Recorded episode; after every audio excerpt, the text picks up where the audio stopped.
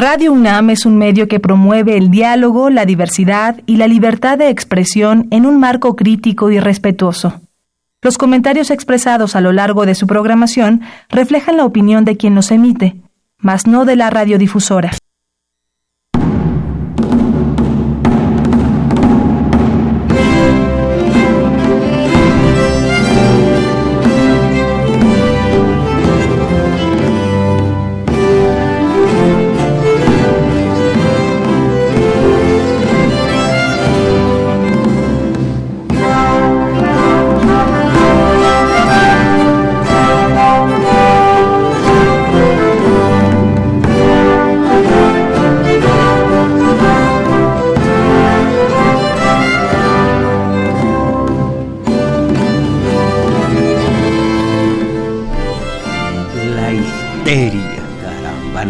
Histeria desatada, mis valedores, esa neurosis que un par de acontecimientos ha ocasionado a los poderes político y económico del país y de algunas zonas del exterior. Uno de tales sucesos es el de las caravanas de Honduras y puntos circunvecinos que a estas horas apuntan hacia el imperio del norte el otro suceso alude a la súbita cancelación del aeropuerto que se edificaba en Texcoco. Por cuanto a la arribación de centroamericanos, una sucinta versión de, de este acontecimiento es el de Noam Chomsky, lo conocen ustedes, eh, eh, norteamericano, lingüista, eh, politólogo, que se refiere a asuntos de su país y de la veintena de países al sur del Bravo. Bueno, es de Noam Chomsky que Leonardo Germán me hizo llegar. Óiganlo, oigan los comentarios como para reflexionar al respecto de todo esto nosotros estudiamos en la historia de nuestros pueblos, estudiamos con base en la historia. Oigan esto que me hizo llegar, repito, eh, Leonardo Germán.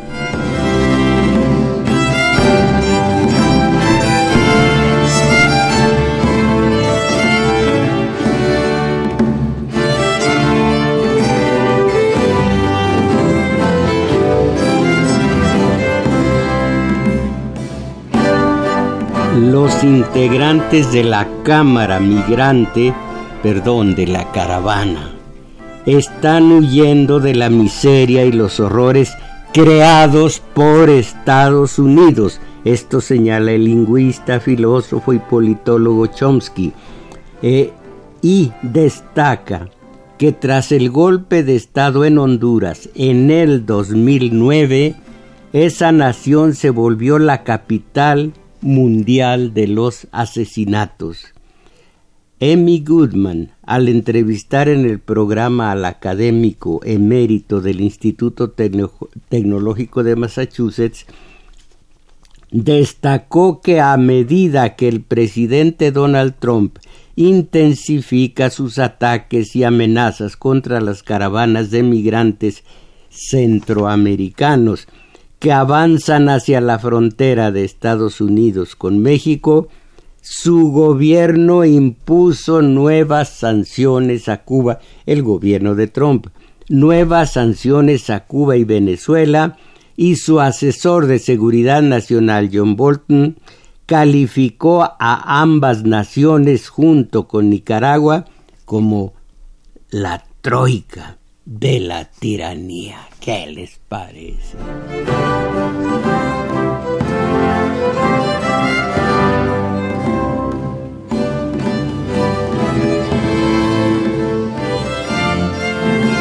Ah, pero las naciones subsecuentes, las naciones, eh, los gobiernos de naciones que se inclinan ante el imperio, bueno, esos no tienen nada de eh, de, demoníacos, nada de tiranos, nada de nada. El intelectual estadounidense señaló que ese lenguaje, comillas, nos recuerda inmediatamente el discurso del eje del mal de Bush, Bush padre, en el 2002, que sentó las bases para la invasión de Irak, el peor crimen de este siglo. Y aquí hago un paréntesis para decir a sus buenas mercedes, en Irak surgieron después de la invasión del 2002 Tormenta del Desierto, esta vino después. Después del 2002 surgieron terroristas allá en Irak que iban contra los gringos. Sí, son terroristas, nada más que nos quedamos callados y los mediocres eh, eh, son convencidos de esta trampa verbal, nos quedamos callados ante el hecho de que son terroristas efecto, efecto, no vino Irak a invadir Estados Unidos. Estados Unidos invadió Irak. Son terroristas, pero ¿cuál es el terrorista de origen, no de consecuencia? Todo eso no lo reflexionamos. Puro teletón y puro buen fin. ¡A México! Bueno, sigo con las palabras de la académica, del académico, perdón. En 2002, eh, invasión que sentó las bases para la invasión de Irak, el peor crimen de este siglo, con horrendas consecuencias para esa nación, y destacó que Bolton estuvo detrás de eso. Para Chomsky resulta interesante ver esta furiosa histeria que a estas alturas, dicen los psicólogos, eh, eh, ya no se usa la palabra histeria, pero seguimos utilizándola. Resulta interesante ver esta furiosa histeria junto a una campaña de propaganda asombrosa que Bolton y sus colegas impulsan sobre la caravana de personas pobres y empavorecidas que huyen de la severa opresión, la violencia, el terror y la pobreza extrema de tres países Honduras principalmente, en segundo lugar Guatemala y en tercer lugar El Salvador, no Nicaragua incidentalmente. Dijo, dijo eh, eh, Chomsky, que se trata de tres países sometidos por Estados Unidos desde el régimen de Ronald Reagan 1981-1989 cuando las guerras de terror de Reagan devastaron particularmente a El Salvador y Guatemala y en segundo lugar a Honduras. En aquel entonces, fíjense ustedes, Nicaragua fue atacada por Reagan, pero fue el único país que tenía un ejército para defender a la población. En los otros, el ejército eran los terroristas del Estado, aquí está muy claro, eran los terroristas del Estado respaldados por Estados Unidos.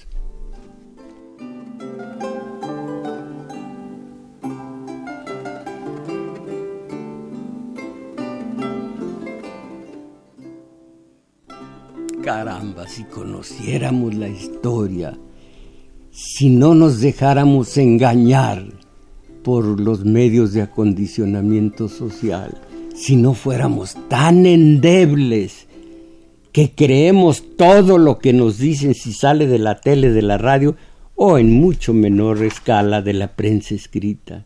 Pero no, nos encanta como mediocres la ignorancia y el vivir al día y el vivir en paz y el no meternos con cosas tan absurdas y abstrusas, son muy distintos los vocablos, como la historia. Bueno, el principal emisor de emigrantes, sigue diciendo Chomsky, el principal emisor de migrantes en Honduras, que tuvo con Manuel Zelaya a un presidente moderadamente reformista del 2006 al 2009 y derrocado mediante un golpe de Estado. Caramba, yo lo recuerdo bien. condenado por todo el hemisferio, con excepción de Estados Unidos, que está validando ese horror que es hoy Israel y pensar que alguna vez yo decía el holocausto, ahora digo holocausto y me parece endeble, me parece eh, frío, me parece inerte, holocausto, después de lo que ahora están haciendo los de Israel contra sus, sus vecinos eh, del Líbano, de la franja de Gaza.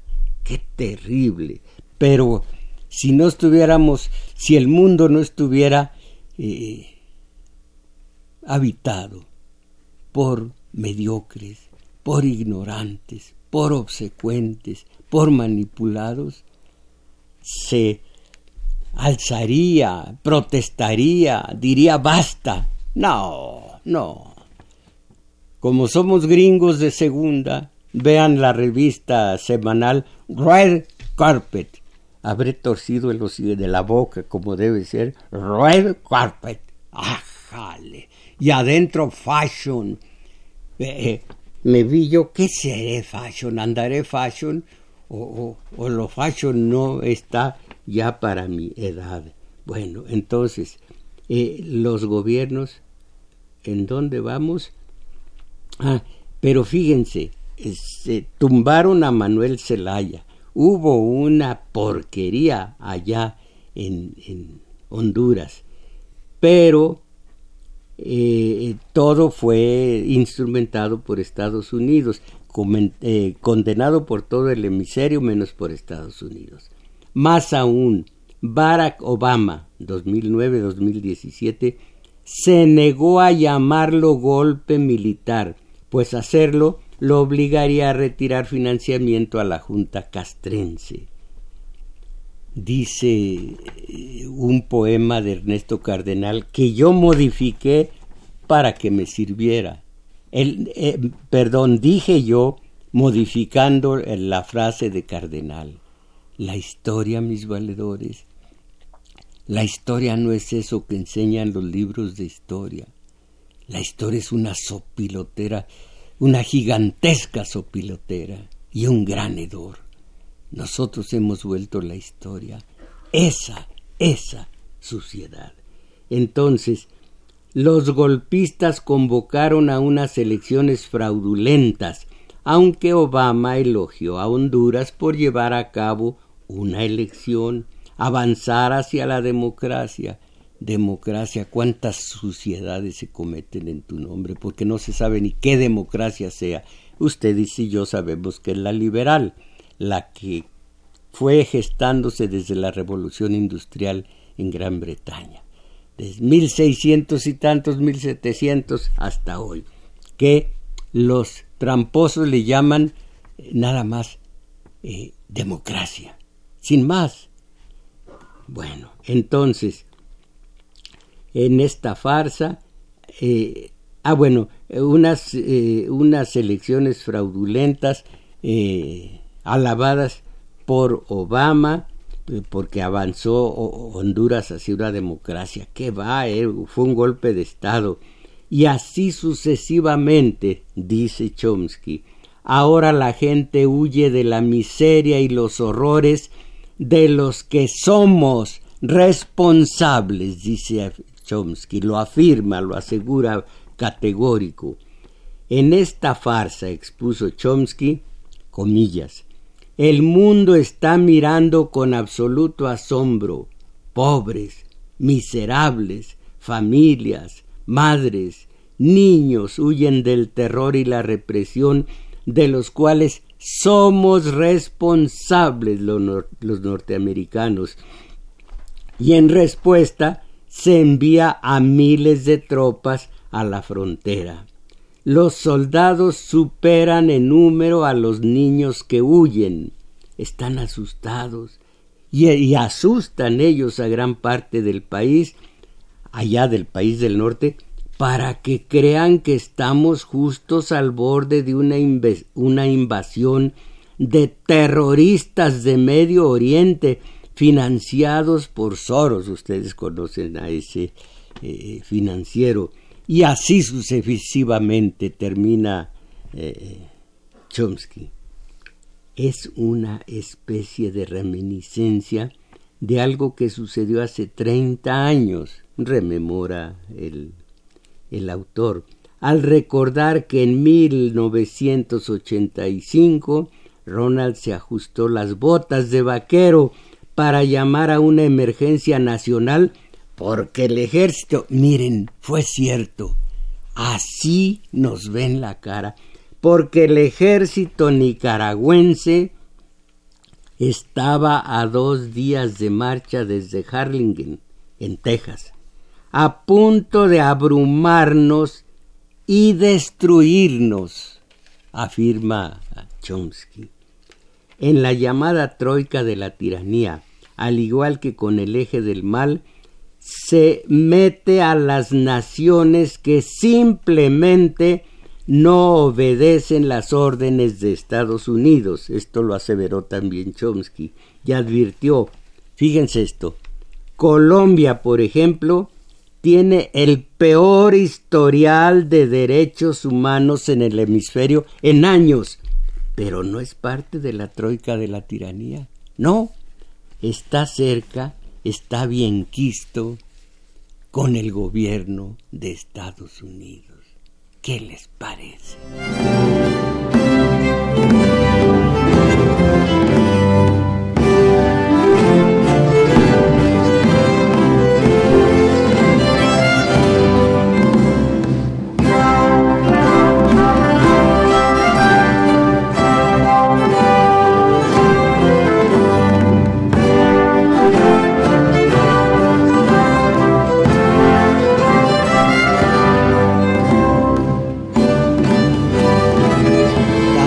He visto esta foto en el periódico, en el matutino, y tanto estoy en contra de lo que expresa que ya me repugna verlo, como a él le repugnaría verme a mí si me viera en la foto y si oyera mis comentarios.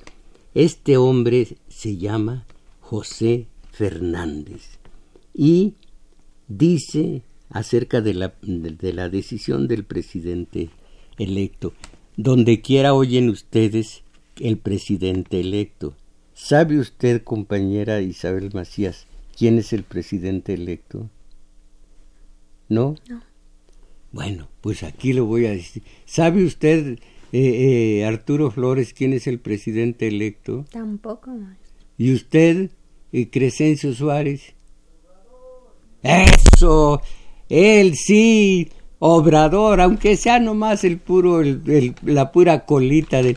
Sí, porque todo mundo sabe el presidente electo, pero como hace unos años, unas décadas, el amor de varón a varón y de hembra a hembra no podía decir su nombre, Ahora toda la derecha se abstiene de decir el nombre y nomás dice obra, nomás dice el presidente electo. Y yo aquí les digo a todos los manipulados, el presidente electo se llama Andrés Manuel López Obrador. Aunque me duela, porque, ah, cómo me duele, cómo me duele, pues si soy de derecha. Paso. Bueno, qué vulgar no me, no me, exhibas. Pues no, pero qué vulgar eres. Bueno, tenemos una crisis de confianza, dice José Fernández. La decisión del presidente electo, por supuesto no dice su nombre, de cancelar la construcción del nuevo aeropuerto internacional de la Ciudad de México en Texcoco, oigan esto, generó una crisis de confianza de consecuencias económicas graves. Esto lo afirma José Fernández. Miren ustedes, toda la alaraca proviene de 16 plutócratas, de 16 megarricos, de una cúpula oligárquica que se extiende al resto del grupo, que no son muchos, de mega ricos. No son la, como, como los pobres, el 32% de todos los mexicanos pobres y el 12-14% en la miseria. No, los megarricos son unos cuantos, pero son los dueños de los medios de acondicionamiento social. No digan de comunicación, no sean ignorantes, de acondicionamiento de la conciencia social, del criterio social, de los pensamientos sociales. Bueno, entonces, y ellos, estos medios de acondicionamiento social, tienen unos voceros mega ricos, está bueno, no llegan a mega ricos, pero muy ricos, muy ricos, que reciben de las oficinas de comunicación social de los sucesivos presidentes priistas dinero, y panistas también, mucho dinero, para decir la versión de los dolidos plutócratas que se quedaron sin, las, sin los negocios que proyectaban. Todas las razones, entre comillas, que aducen son principalmente se dejaron de generar 40 mil, hasta 40 mil eh, empleos. ¿Cómo son los empleos que conoce usted entre la gente que acude a sus servicios? ¿Qué dicen estos jóvenes? Que los negrean, maestro. Que los negrean. Unas, unos, unos jornales, unas jornadas bárbaras con dos mil pesos a la quincena, más o menos.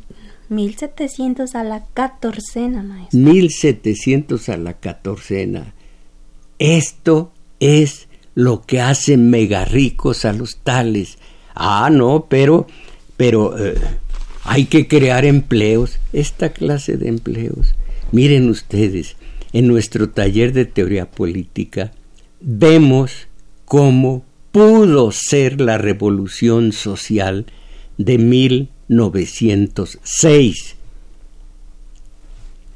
eh, encabezada por eh, Ricardo Flores Magón, por eh, Librado Rivera, por muchos más. Y no fue, porque los megarricos de entonces, sobre todo los norteamericanos, aplastaron ese impulso hermoso que iba a, fin, iba a beneficiar a obreros y campesinos. Pero en cambio trajeron a un a un terrateniente y a su manera, la manera de todos ellos, hicieron una revolución que arrojó más de un millón de cadáveres para que ahora no solamente los sueldos sean poquito más arriba de la sobrevivencia, con todo y familia, sino que además e enriquezca hasta la náusea a los dueños de los medios de producción, pero con una trampa extra, que dicen estos ricos, no, si movemos los sueldos se va a trastocar la economía del país. Así que aguántense porque ustedes están sosteniendo toda la economía del país con un salario, aunque sea solo nominal, aunque sea solo una referencia, salario de 800, perdón, de 88 pesos con 33 centavos al día, varios, claro, se perciben varios. ¿Y qué logra un obrero? No digamos un campesino. ¿Logra arañar la clase media? No, nunca. ¿A qué escuela van sus hijos? A la oficial ellos, fíjense qué trampa, ellos si ganan más, se va al traste el, la economía del país.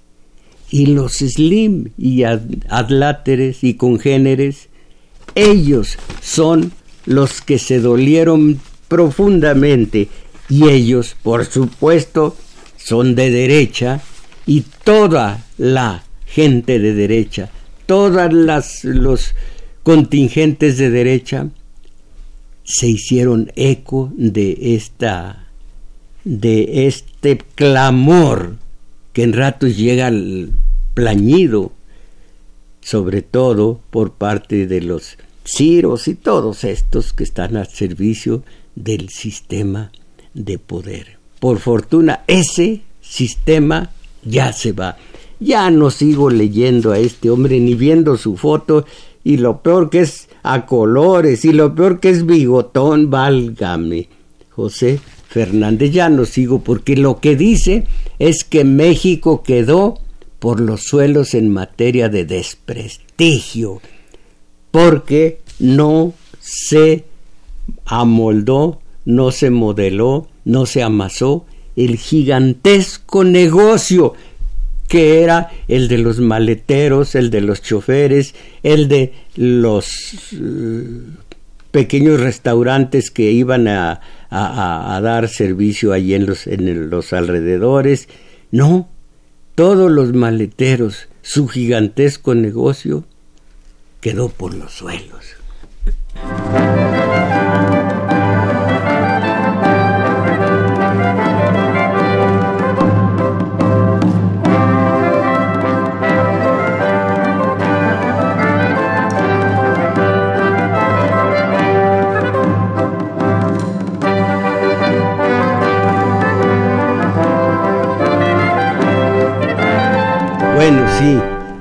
Quedé en el desprestigio, quedé por los suelos. Vinieron varias personas del equipo a decir, ¿qué carambas pasó con los teléfonos? Y aquí la compañera me está aventando eh, patadas por debajo de la mesa, como aquella jovencita, aquella niña que vino del rancho y dice, papá, el caballo me dio un puntapié. Bueno, pues. Sí, sí, maestro. Pues ah, los invitamos a que ustedes llamen, a que ustedes participen como cada domingo. Y aquí el compañero Daniel Cruz ya está en los teléfonos apoyándonos. Y eh, aquí le vamos a dar lectura a sus mensajes. Para el área metropolitana es 55 36 89 89. Ay, y la sin costo, perdón, eh, 01 850 52 6 88.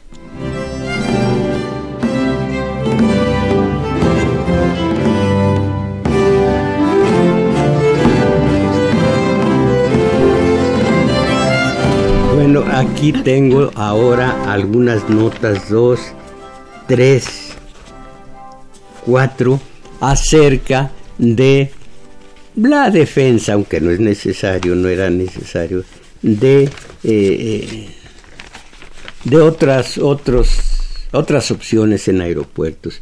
Por ejemplo, Alejandro Encinas. Nada más de todo lo que había yo seleccionado para decirlo ante ustedes, voy a decir muy poco, porque pues nuestro tiempo es efímero.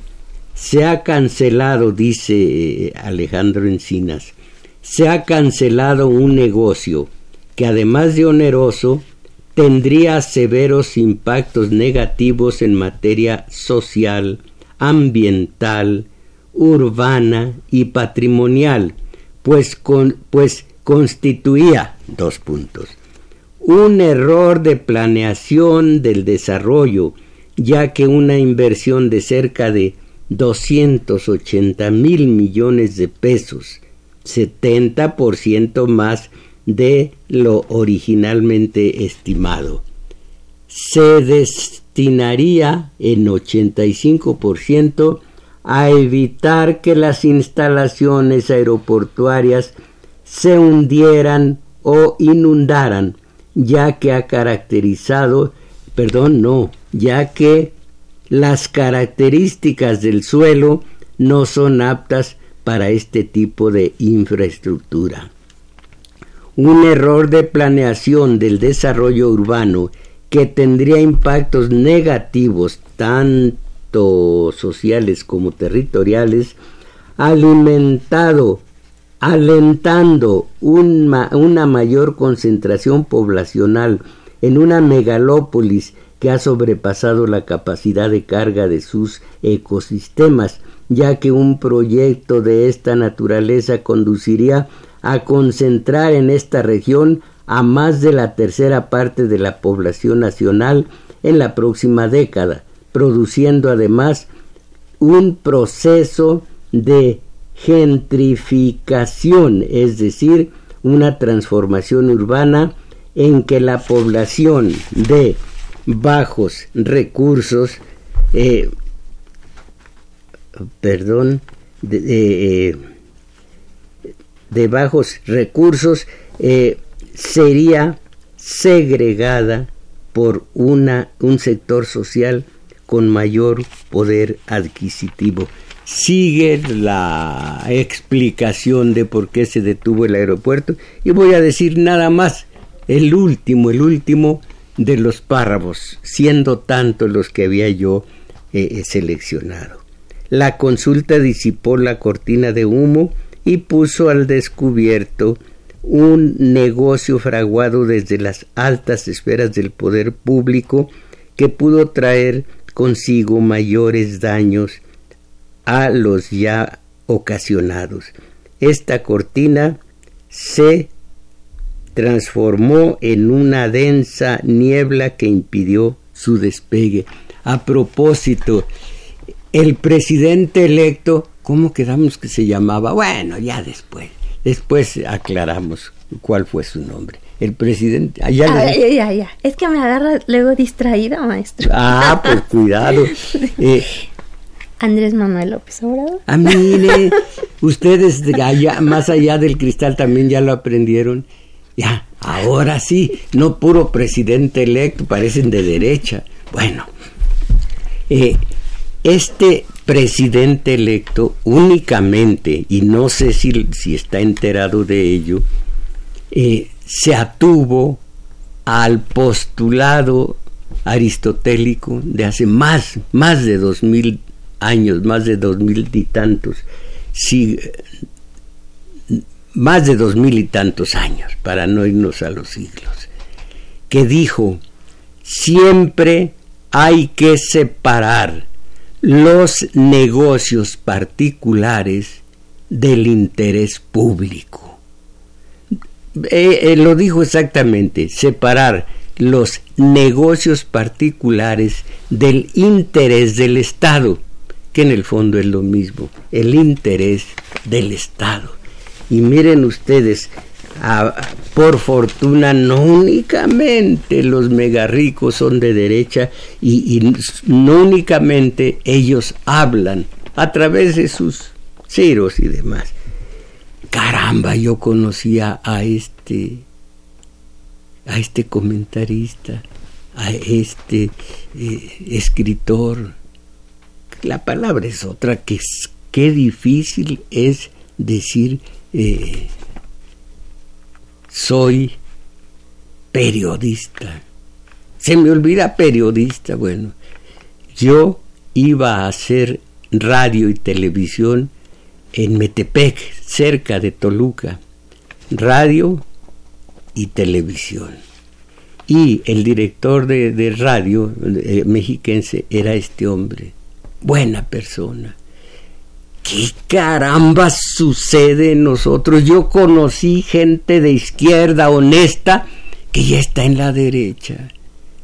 Que ya, eso de izquierda y derecha son términos que ya son obsoletos, pero solo para que me entiendan.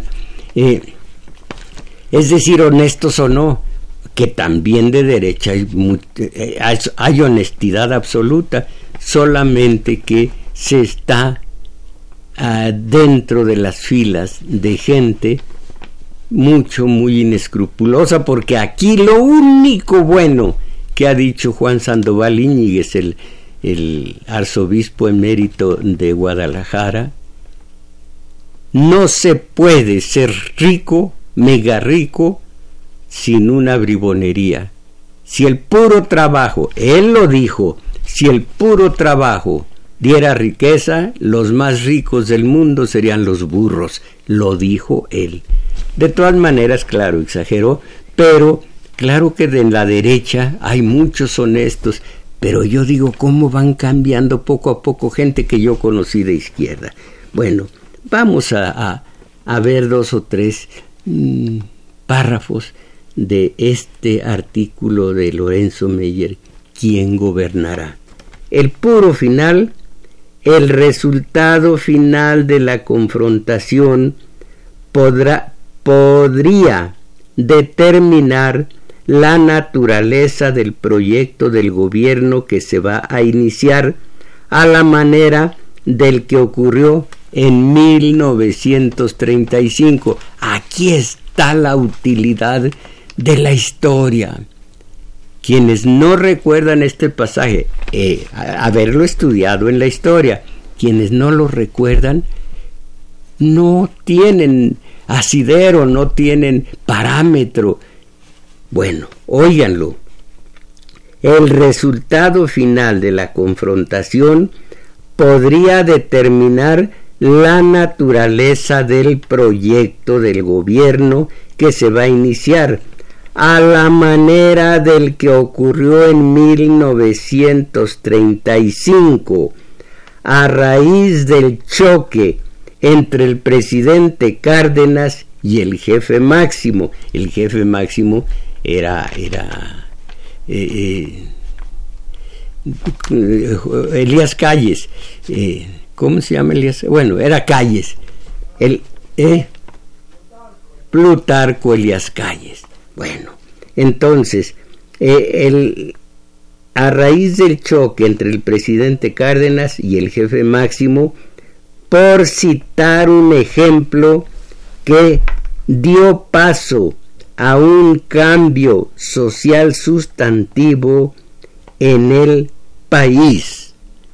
Hay que recordar que en determinado momento Cárdenas simplemente le dijo a, a sus fuerzas de, militares saquen a ese de los eh, de las ínfulas de jefe máximo y con él se exilió, tuvo que exiliarse también Luis N. Morones, un hombre creo que peor que Víctor Flores, el ferrocarrilero, eh, líder de ferrocarrileros, donde no hay ferrocarriles. Bueno, los de carga.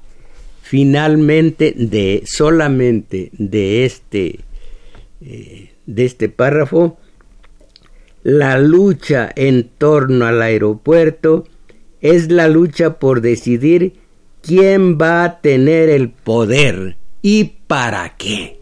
Así de sencillo. Y ojalá que, que sigamos como vamos. Ojalá.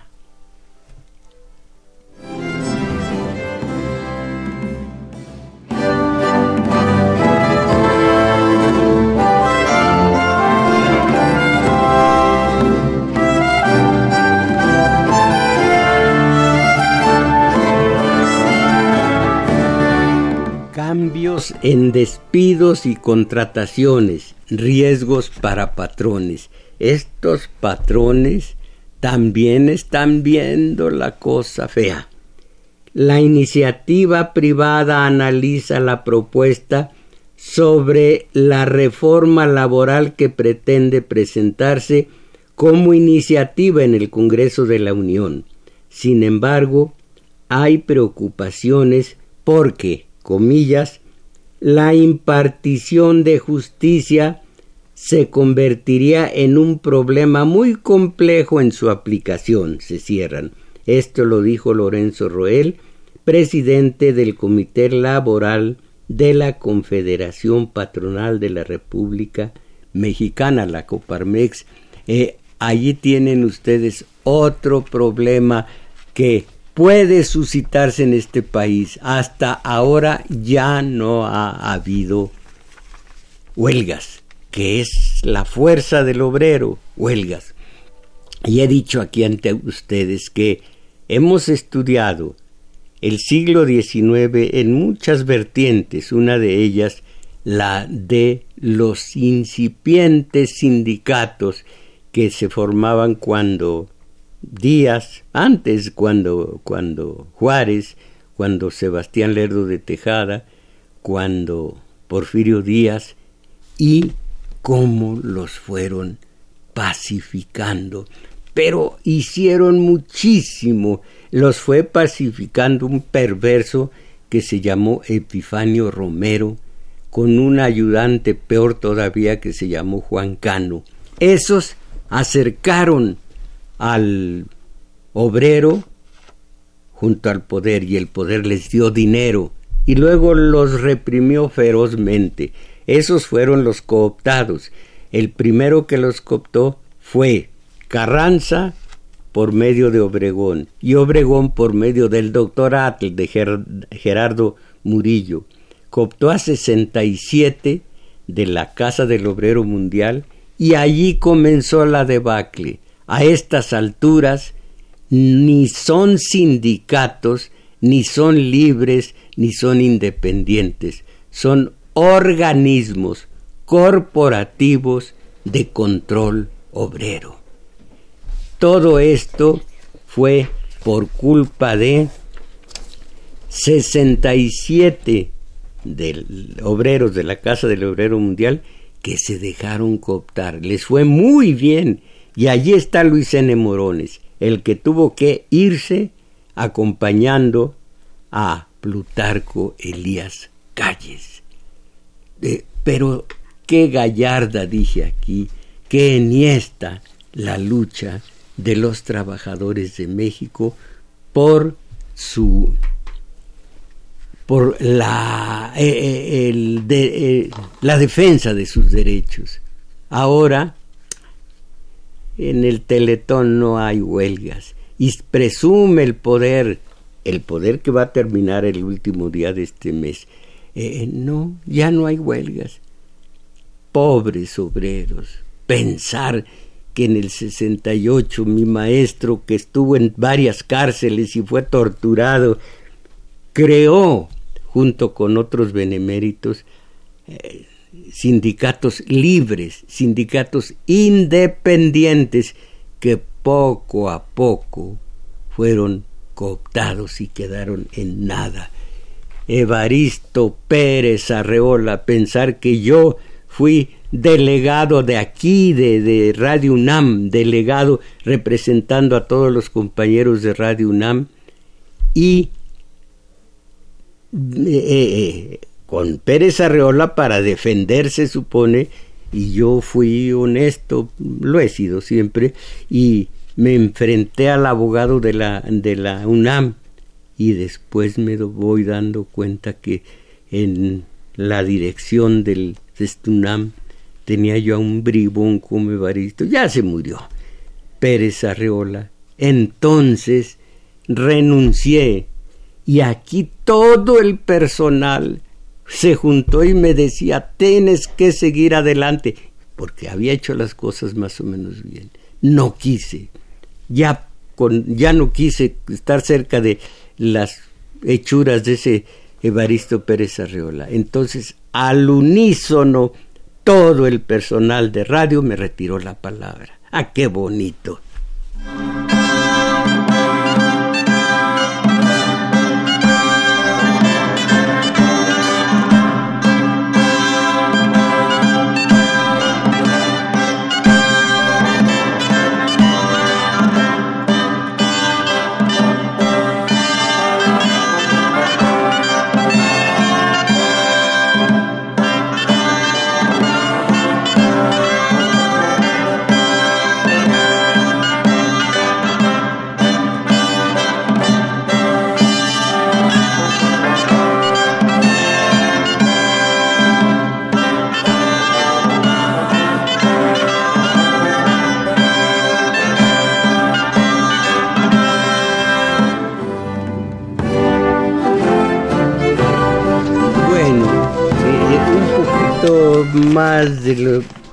Fíjense ustedes, si no será un leñazo para los oligarcas.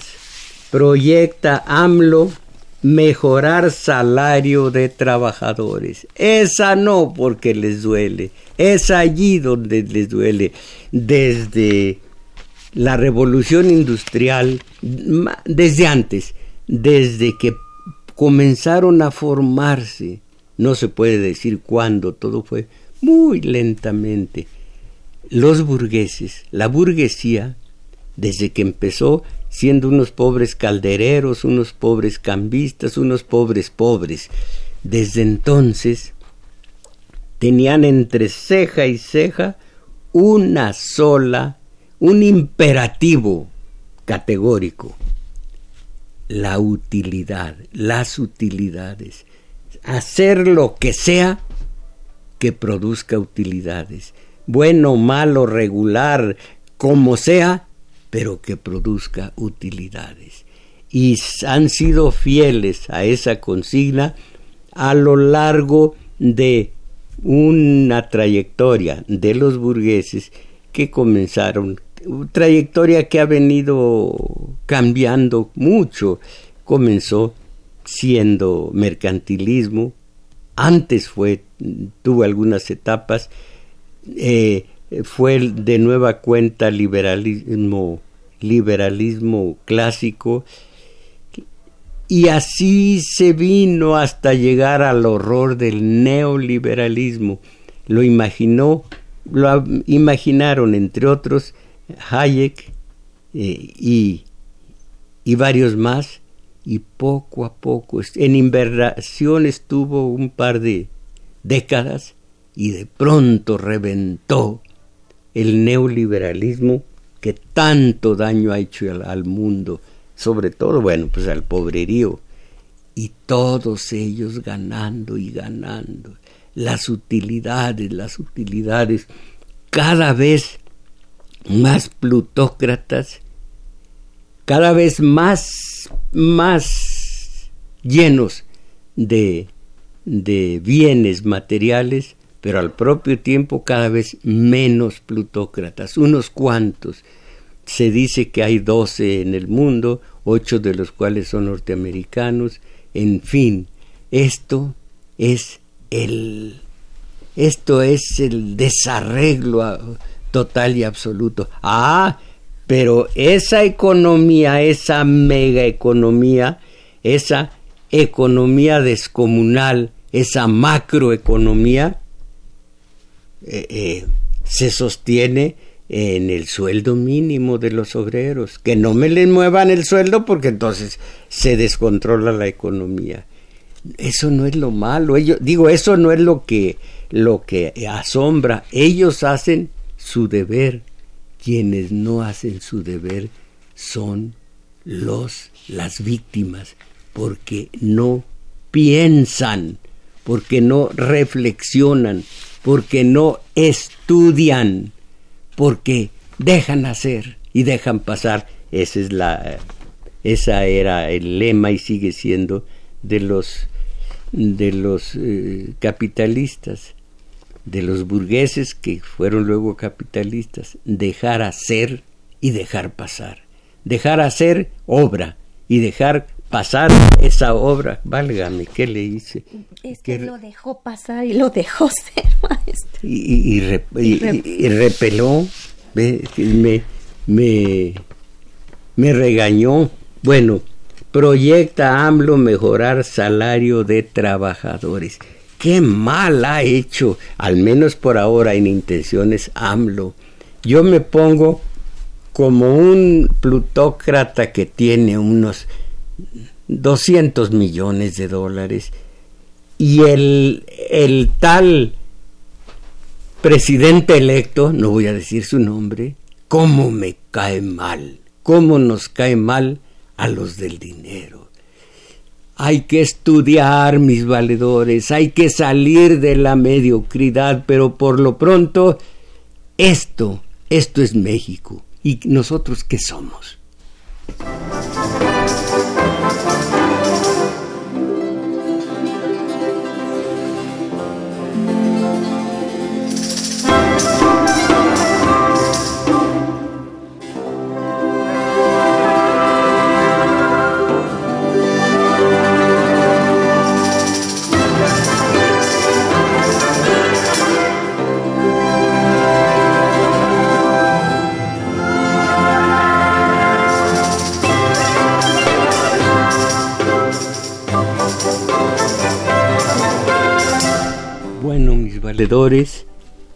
Les propongo que para que entendamos algo de lo que está sucediendo hoy, vayamos a lo que sucedió ayer. Nada más este detallito. Cárdenas echando a, a Elías Calles, Plutarco Elías Calles. Haciendo... Ah, esto para hacer un deslinde entre el viejo México y el nuevo que se iniciaba con Cárdenas. Malaya el que diga que iniciaba. Eso es otra cuestión. Inicia Pedro sus trabajos, pero inicia sin más es un disparate. Bueno, eh, les propongo que vayamos a nuestro taller de teoría política sábados 11 a 13 horas en el Centro Cultural El Juglar, Manuel M. Ponce 233, Colonia, Guadalupe Inn. Y a propósito, los domingos, en otro sentido, taller de lectura.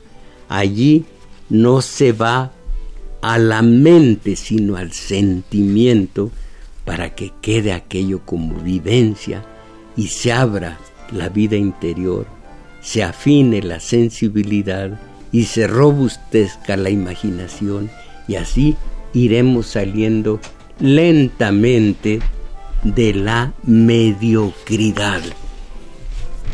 Sábados, 11.30 horas, taller de teoría política. Domingos, 1 a 2 y fracción de la tarde, taller de lectura. Y ahora los mensajes de ustedes. Eh. Belén por. En 1945 todo el DF éramos 3.5 millones de habitantes. ¿De dónde salen los 6 millones de judíos víctimas? No, pero no son de aquí, son de la, eh, de la Segunda Guerra Mundial, no, no son mexicanos. Israel Moreno, ¿Qué posibilidad hay de que el programa se transmita por redes sociales en línea como en Facebook? ¿Y qué será eso? ¿Usted lo entiende? Bueno, pues no sé. Ojalá que haya oído esto, lo, lo haya escuchado alguno de los, ustedes, ustedes, Arturo Flores, puede saber algo de esto. Bueno, ¿eh? En su página lo pueden ver, maestro. Lourdes Jauregui. Para Calderón y Fox hasta va, hasta va a venir el presidente de Norcorea. ¿Por qué tanto argüende con Maduro? El presidente Maduro estuvo en Estados Unidos hace como dos semanas y estos dos expresidentes no dejaron ni pío.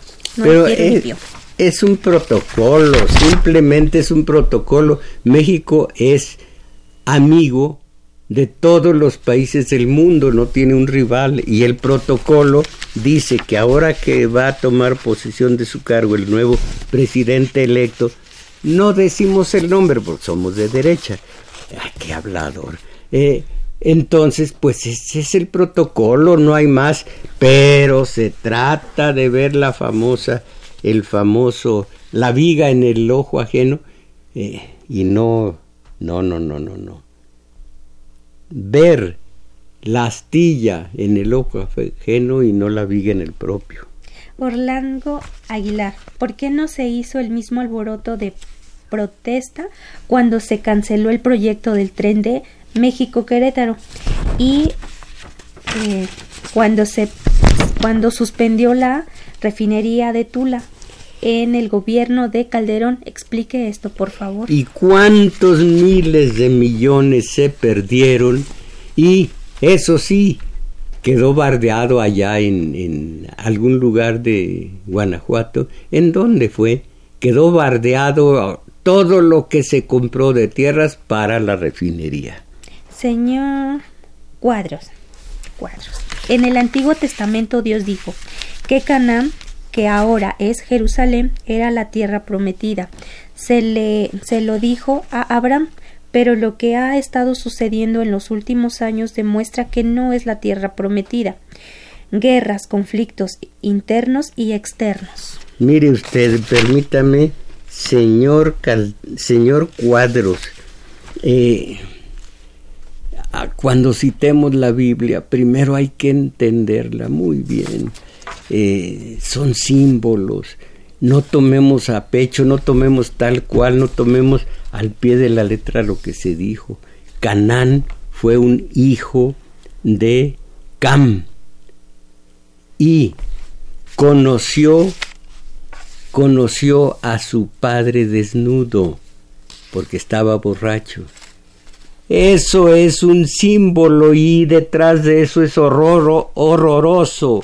Los exégetas hablan de que cuando se dice el hijo conoció a su padre, quiere decir que yació con su propia madre, incesto, y eso fue lo que hizo Cam. Y entonces dijo Canaán nunca podrá entrar a la tierra a, la tierra prometida. En fin, que la parte de la franja de Gaza, la parte de, de los palestinos vienen de Canaán. Es mucho, muy eh, compleja la explicación cuando vemos tan simplona la cosa de que eh, se emborrachó con uva Noé, quedó desnudo.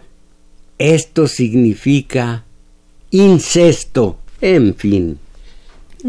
Elizabeth Solórzano, más allá de las opiniones del sector empresarial, ¿qué opina usted de las declaraciones que ha realizado el sector empresarial sobre algunas declaraciones que ha realizado Andrés Manuel López? Parece que este grupo está pendiente para mm, atraparlo en contradicciones. Pero cuando esto dicen, ¿qué opina ustedes? Porque ya está opinando, entonces lo dejan a uno en la orilla.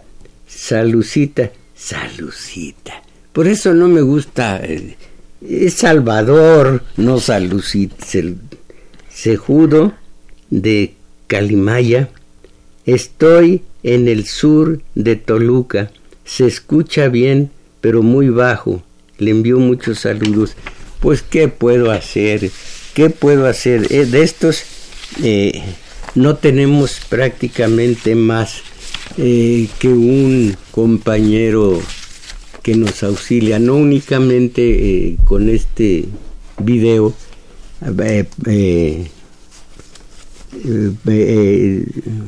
realizándolo, sino en el teléfono ayudándonos. Entonces, ¿por qué no se hizo? Ah, bueno, el mismo, ¿eh? Ah, perdón.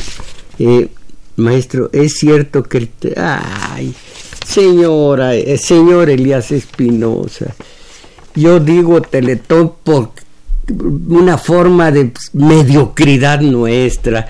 No me pregunte como algo serio esta cosa.